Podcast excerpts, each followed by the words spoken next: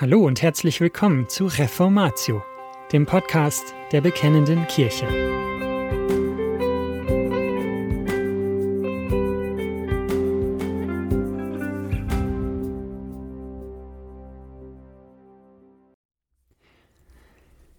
Die Familienandacht. Gottesdienst zu Hause. Dieser Beitrag stammt von Sascha Wallikort und ist in der BK Nummer 54 im Jahr 2013 erschienen. Seit Jahrzehnten haben wir gehört, dass die Familie die Keimzelle eines Volkes ist. Zu unserer Schande waren es selten Christen, die diese Wahrheit der Welt verkündeten. Eher vernahm man derartiges von Soziologen, Psychologen oder Wissenschaftlern. Diese hatten meistens nichts oder nicht viel mit dem biblischen Christentum am Hut. Angesichts der gegenwärtigen gesellschaftlichen Entwicklungen in Europa scheint aber selbst von diesen Männern diese Botschaft nicht mehr gesagt zu werden. Sie liegt nicht mehr im Trend. Ich bin mir nicht sicher, ob die Gemeinde Jesu Christi im 21. Jahrhundert die Wichtigkeit der Familie als Keimzelle auch der christlichen Gemeinde wirklich verstanden hat.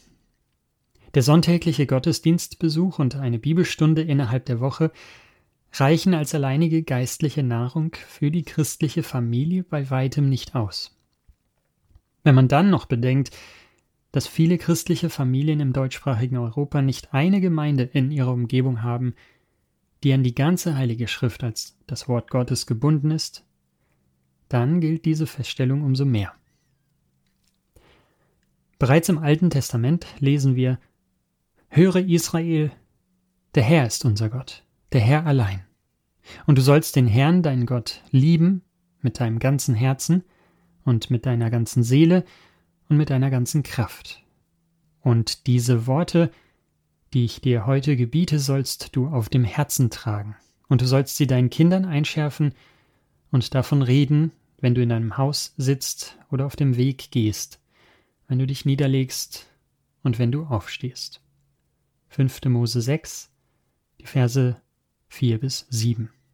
Familie ist Bundesgemeinschaft. Nach 40 Jahren der Wanderschaft in der Wüste stand das Volk Israel in der Ebene von Moab. Es war dort versammelt, kurz bevor es das lang ersehnte Ziel, das versprochene Land Kanaan, einnahm. Mose stand am Ende seines Lebens und damit am Ende seines 40-jährigen Leitungsdienstes. Ein letztes Mal sprach er zum Volk Gottes. Er erinnerte es daran, dass der Herr allein sein Gott ist und dass es in allen Dingen in den Geboten des Herrn wandeln soll. Dies sollte jedoch nicht in einer formalen Gefügigkeit geschehen, sondern aus tiefer Liebe und Dankbarkeit zu Gott, der sie aus dem Haus ihrer Knechtschaft heraus gerettet hatte. In Vers 7 macht Gott klar, dass er nicht ein Gott von Individuen ist. Vielmehr ist er der Gott, der mit Menschen einen Bund eingegangen ist.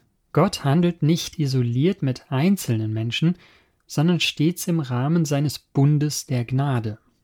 Das heißt, er ruft nicht nur einzelne Menschen zum Glauben und in die Nachfolge, sondern er beruft Familien, das heißt Eheleute, einschließlich ihrer Kinder.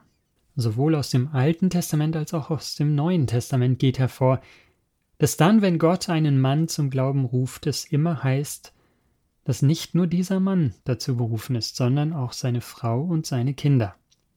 Es geht immer um das ganze Haus. Der Familienvater hat seiner Familie nicht nur das Evangelium zu bringen, sondern es ist ihm auch aufgetragen, seine Nachkommen in der Zucht und Ermahnung des Herrn aufzuziehen. Wenngleich dies in einer individualisierten Gesellschaft nicht gerne gehört wird, sagt es die Heilige Schrift deutlich. Der biblische Glaube ist nicht etwas Individualistisches. Die Gemeinde Jesu Christi ist nicht eine Anhäufung gläubiger Individuen. Der christliche Glaube vollzieht sich als Bundesgemeinschaft. Die Grundlage dieser Bundesgemeinschaft ist der Bund der Gnade, den Gott unmittelbar nach dem Sündenfall verheißen hat und der dann über Noah, Abraham, Mose und David immer weiter geoffenbart wurde, bis er schließlich in Christus im neuen Bund seine Erfüllung gefunden hat. Was auf keinen Fall übersehen werden darf, ist, dass ausnahmslos immer die Nachkommenschaft mit eingeschlossen wurde. Leider ist in weiten Kreisen der Christen die Zugehörigkeit der Nachkommen zum Bund Gottes in Vergessenheit geraten. Man hat sich dem Individualismus angepasst. Was auf keinen Fall übersehen werden darf, ist, dass ausnahmslos immer die Nachkommenschaft mit eingeschlossen wurde. Leider ist in weiten Kreisen der Christen die Zugehörigkeit der Nachkommen zum Bund Gottes in Vergessenheit geraten. Man hat sich dem Individualismus angepasst. Ein deutliches Zeichen dafür ist die Popularität der sogenannten Entscheidungs- oder Glaubenstaufe, jedenfalls dann, wenn sie verbunden wird mit der kategorischen Ablehnung der Kindertaufe, also auch dann, wenn es gläubige Eltern sind, die ihre Kinder getauft haben möchten und eine christliche Erziehung gewährleisten. Das dafür vorgebrachte Argument lautet meistens, man müsse warten, bis der oder diejenige sich selbst für Gott entscheidet. Aber derartige Gedanken verkennen, dass die Taufe nicht Zeichen einer Glaubensentscheidung ist, sondern Zeichen und Siegel des Gnadenbundes Gottes. Gott beruft auch die Kinder der gläubigen Eltern. Genau wie beim alttestamentlichen Bundeszeichen der Beschneidung geht es bei der Taufe nicht um eine individualistisch souveräne Entscheidung des Einzelnen, sondern um die Bundestreue Gottes. Die Gefährlichkeit des individualistischen Konzepts der Erwachsenentaufe liegt unter anderem darin, dass unsere Kinder dann als außerhalb des Gnadenbundes stehende, als Ungläubige gesehen und auch so behandelt werden, und zwar so lange, bis jeder Einzelne sein Bekehrungserlebnis vorweisen kann. Ein solches Konzept ist der Bibel fremd. Wenn jemand bekehrt wurde, in den Bund Gottes trat, galt die Verheißung immer auch seinen Nachkommen, so dass auch sie das Bundeszeichen erhielten. Dass das Bundeszeichen selbst nicht errettet, sondern allein den Anspruch Gottes bezeugt, sei hier lediglich erwähnt, um keine Missverständnisse aufkommen zu lassen. Die Bundesgemeinschaft in der Familie führt zur Verantwortung. Ich hoffe, Sie sehen mir die lange Einleitung nach. Aber sie war erforderlich, um die Verantwortung des Vaters für seine Familie deutlich zu machen. Diese Verantwortung umfasst in erster Linie die Erziehung der Kinder. Ihm ist aufgetragen, sie in der Zucht und Ermahnung des Herrn zu erziehen. Epheser 6, Vers 4. Ausdrücklich sei betont, die Erziehung der Kinder ist nicht primär Aufgabe der Gemeinde und schon gar nicht der Schule.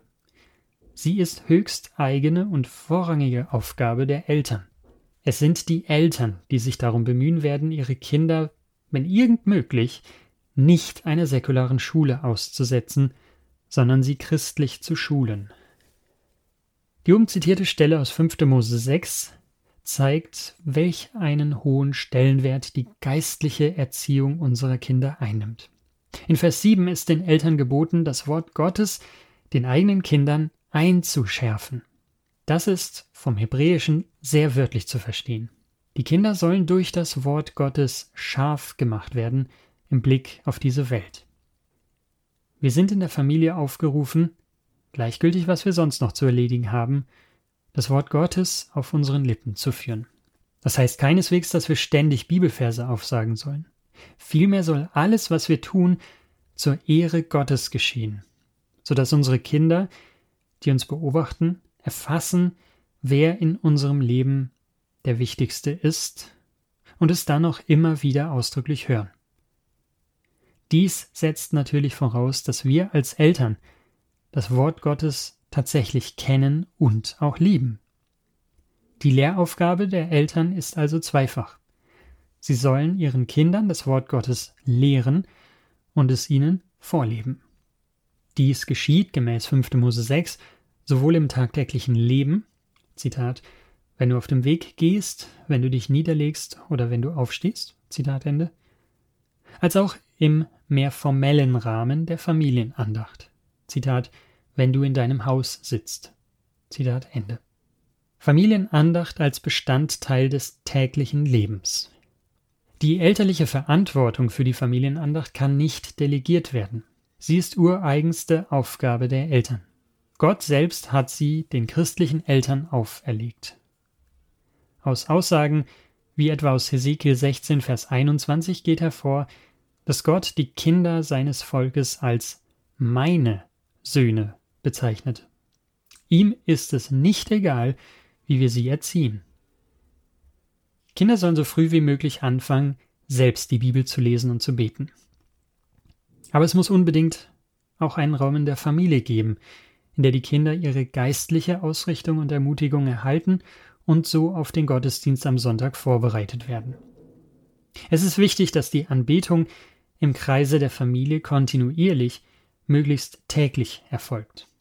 Die Familienandacht braucht nicht förmlich gestaltet zu sein, aber sie sollte drei wesentliche Elemente enthalten.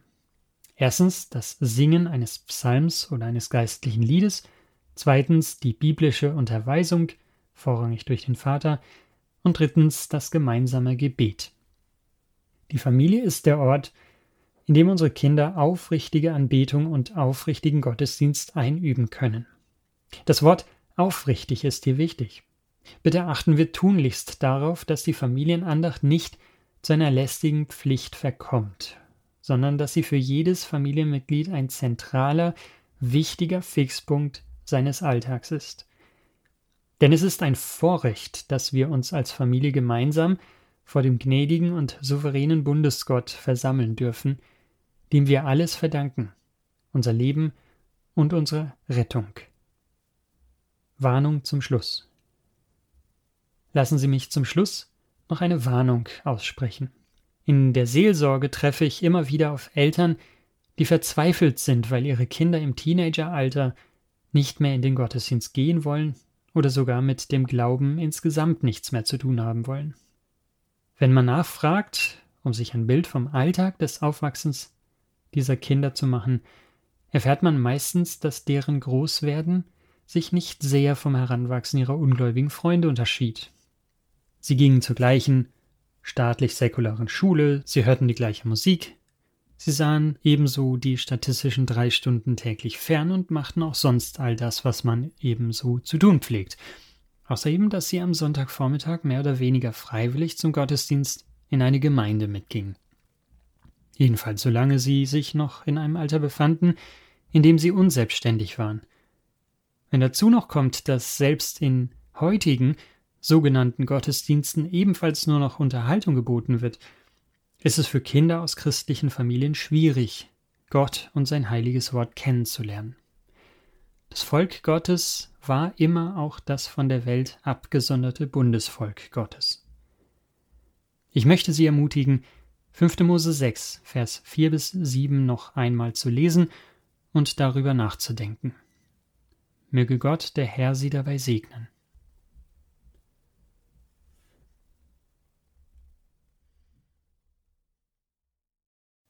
Und das war's schon wieder mit dieser Folge von Reformatio.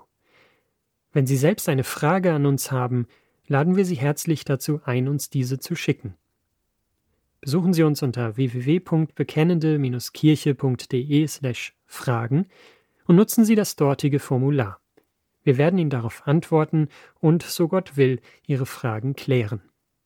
Außerdem können Sie auf der Seite der Bekennenden Kirche wie gewohnt die Beiträge aus der BK lesen, die Zeitschrift abonnieren und unsere Arbeit mit einer Spende unterstützen. Alle Links finden Sie auch in der Beschreibung dieser Folge des Podcasts. Wir bedanken uns fürs Zuhören, wünschen Ihnen Gottes Segen und sagen Tschüss. Bis zum nächsten Mal.